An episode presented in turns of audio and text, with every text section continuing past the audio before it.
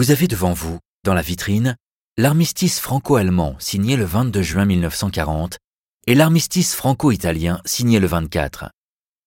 22 ans plus tôt, le 11 novembre 1918, c'était la France qui triomphait avec la signature de l'armistice de la Première Guerre mondiale, imposant à l'Allemagne de payer de lourdes réparations. Pour transférer cette humiliation, l'armistice du 22 juin 1940 est signé selon les conditions allemandes sur les mêmes lieux que celui de 1918, dans un wagon situé dans la clairière de Rétonde, près de Compiègne.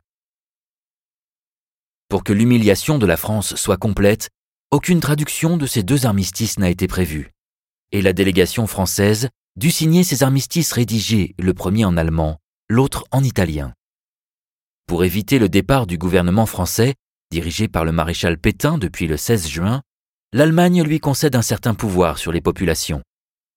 Le territoire français est divisé en deux zones, une zone occupée par les Allemands au nord et une zone gouvernée au sud par le gouvernement de Vichy du maréchal Pétain.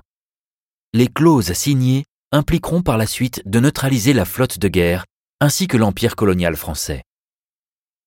La signature de l'armistice vaudra à Adolf Hitler les félicitations de Guillaume II, le dernier empereur de l'Allemagne et de la Prusse, qui avait abdiqué et s'était exilé aux Pays-Bas après l'armistice du 11 novembre 1918. L'Allemagne fut ensuite dirigée par la République de Weimar jusqu'en 1933, date à laquelle Hitler accéda au pouvoir en tant que chancelier. Guillaume II n'a jamais rencontré Hitler, mais déclare en 1938 croire au national-socialisme, avant de se rétracter et de dire à propos du Führer Il prépare des légions, mais il ne fait pas une nation. Le 19 juin 1940, alors que les Pays-Bas sont sous emprise allemande depuis un mois, la France annonce son intention de capituler. Guillaume II envoie alors au Führer le télégramme suivant.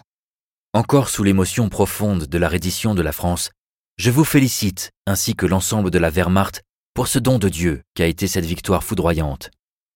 Dans les cœurs de tous les Allemands résonne le chant qu'entonnèrent les vainqueurs de Leuthen, ces soldats du grand roi Frédéric II. À présent, remercions tous Dieu. Adolf Hitler ne répond à ce télégramme que le 25 juin 1940.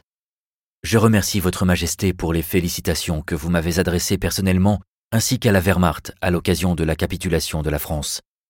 J'espère que cette victoire sera bientôt couronnée d'une paix qui assurera au Grand Reich allemand le déploiement total de l'ensemble des forces que compte la nation allemande.